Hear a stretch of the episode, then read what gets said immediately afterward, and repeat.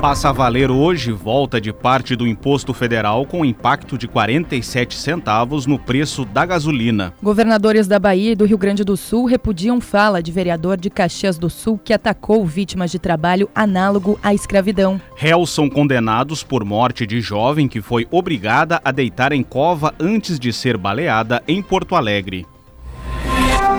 Correspondente gaúcha resfriar. Maikio Guimarães e Yasmin Luz. Bom dia, agora são 8 horas e 1 minuto. A temperatura é de 23 graus na capital. Com o fim da desoneração de impostos federais, a gasolina terá a cobrança de 47 centavos de tributo por litro do combustível. Na prática, o valor do produto deverá ter aumento de 34 centavos, já que a Petrobras reduziu o preço da gasolina de 13 centavos para as distribuidoras, com alta prevista de 10 centavos para o consumidor.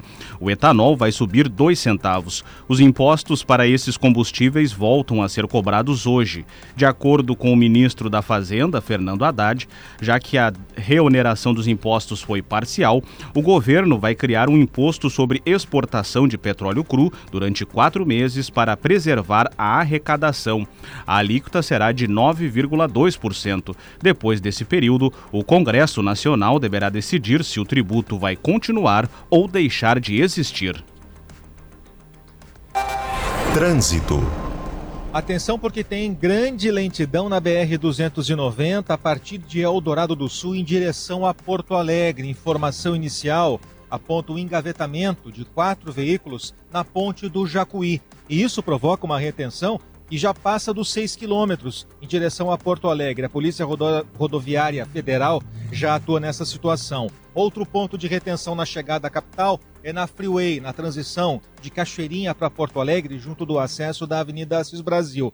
Naquele ponto, em direção à 116, havia serviços de sinalização, de pintura de faixa realizados pela concessionária CCR. Há estreitamento, lentidão de quem chega à capital pela Freeway e também que provoca retenção em quem está na Assis Brasil e quer deixar a capital, indo em direção à Cachoeirinha ou mesmo pegando a rodovia em direção ao centro ou em direção ao litoral principais avenidas da capital com movimento bem carregado e com lentidão. Na Protásio Alves, na Bento Gonçalves, na Venceslau Escobar e na Cavalhada, especialmente entre a Eduardo Prado e a Avenida Campos Velho.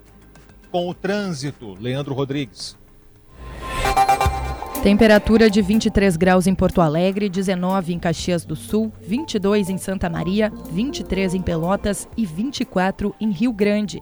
Cleocum traz a previsão no estado para as próximas horas. Previsão de tempo seco durante esta quarta-feira aqui no estado. E a expectativa é que, além do tempo seco, a gente mantenha o calor na região, em média 32 graus nas áreas mais quentes, mas pode chegar em alguns pontos até 33 ou 34. Previsão de tempo seco, mas tem no final do dia uma chance de chuva nas áreas mais ao norte, junto à divisa com Santa Catarina, mas são chuvas de intensidade fraca e de curta duração na região. Verão combina com geladeira portátil resfriar, sua companheira em qualquer lugar. O vereador de Caxias do Sul, Sandro Fantinel, do Patriota, tratou na sessão desta terça-feira do caso dos trabalhadores resgatados em situação análoga à escravidão em Bento Gonçalves. Em discurso, o político afirmou que o problema foi consequência de características do povo baiano. Agora, com os baianos, que a única cultura que eles têm é viver na praia tocando tambor, era normal que se fosse ter esse tipo de problema. Fantinel sugeriu que os empresários e produtores invistam na contratação de pessoas de outras regiões. Gente, eu só vou dar um conselho: agricultores, produtores, empresas agrícolas que estão nesse momento me acompanhando, eu vou dar um conselho para vocês. Não contratem mais aquela gente lá de cima. Conversem comigo, vamos criar uma linha e vamos contratar os argentinos. Porque todos os agricultores que têm argentinos trabalhando hoje só batem palma. A mesa diretora da Câmara de Vereadores de Caxias do Sul vai se reunir no final da manhã de hoje para discutir eventuais medidas. Segundo o presidente da casa, José D'Ambros, até o momento não foi protocolada nenhuma representação contra o vereador Sandro Fantinel. O governador do Rio Grande do Sul, Eduardo Leite, afirmou que o discurso de Sandro Fantinel contra o Nordeste não representa o povo gaúcho. Ressaltou que não vai admitir ódio, intolerância e desrespeito na política e na sociedade. Leite informou que vai convidar autoridades da Bahia para que visitem o estado e acompanhem as atitudes que são adotadas e para uma ação conjunta para banir o preconceito. Já o governador da Bahia, Jerônimo Rodrigues, afirmou que a manifestação do vereador Sandro, Sandro Fantinel é xenofóbica. Também revelou que foram adotadas medidas cabíveis para que o legislador caxiense seja responsabilizado pelo que disse. Ainda nesta edição, colisão de trens deixa 36 mortos e dezenas de feridos na Grécia. Comandante divulga diretriz e afirma que quer o Exército como instituição de Estado, apolítica e apartidária. A Resfriar é a maior fabricante de geladeiras e climatizadores automotivos do Brasil. Acesse resfriar.com.br e conheça todos os produtos.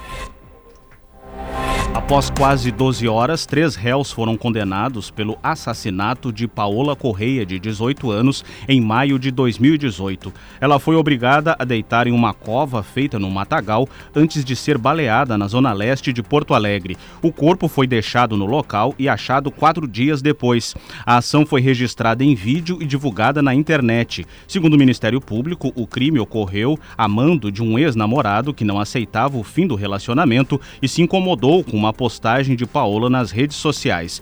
Nessa terça-feira foram julgados os réus Vinícius Mateus da Silva, Carlos Cleomir Rodrigues da Silva e Paulo Henrique Silveira Merlo, acusados de homicídio qualificado e ocultação de cadáver. Vinícius Mateus da Silva foi condenado por homicídio qualificado e por ocultação de cadáver, a uma pena de 28 anos de reclusão em regime inicial fechado.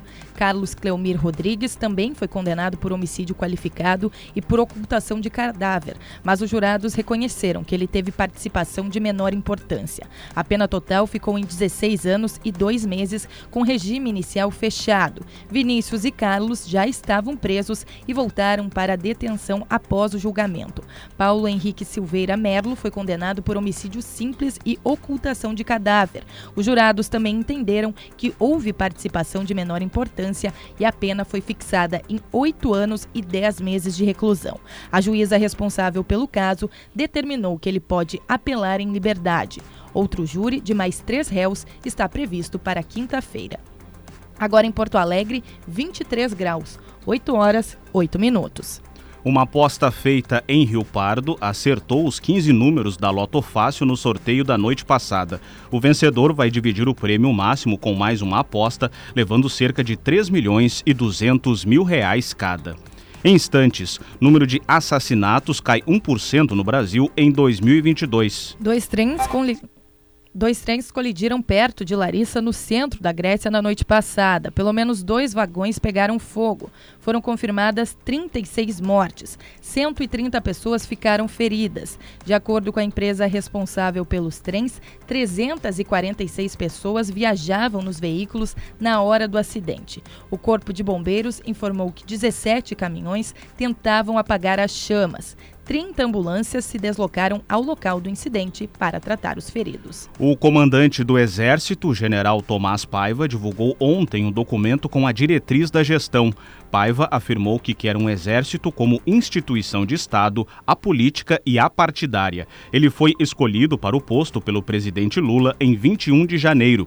A publicação da diretriz é realizada no início das gestões dos comandantes. O relatório do Banco Central sobre os valores esquecidos em contas bancárias mostra que 643 mil pessoas têm mais de mil reais a sacar. A consulta ao sistema de valores a receber foi reaberta ontem.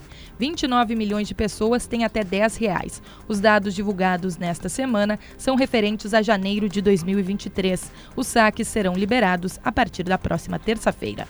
O número de assassinatos caiu 1% no Brasil em 2022. Foram 40.800 mortes violentas em todo o país, uma média de mais de 110 vítimas por dia. É o que mostra o Índice Nacional de Homicídios, criado pelo portal G1, com base nos dados oficiais dos 26 estados e do Distrito Federal. Verão combina com geladeira portátil resfriar, sua companheira em qualquer lugar.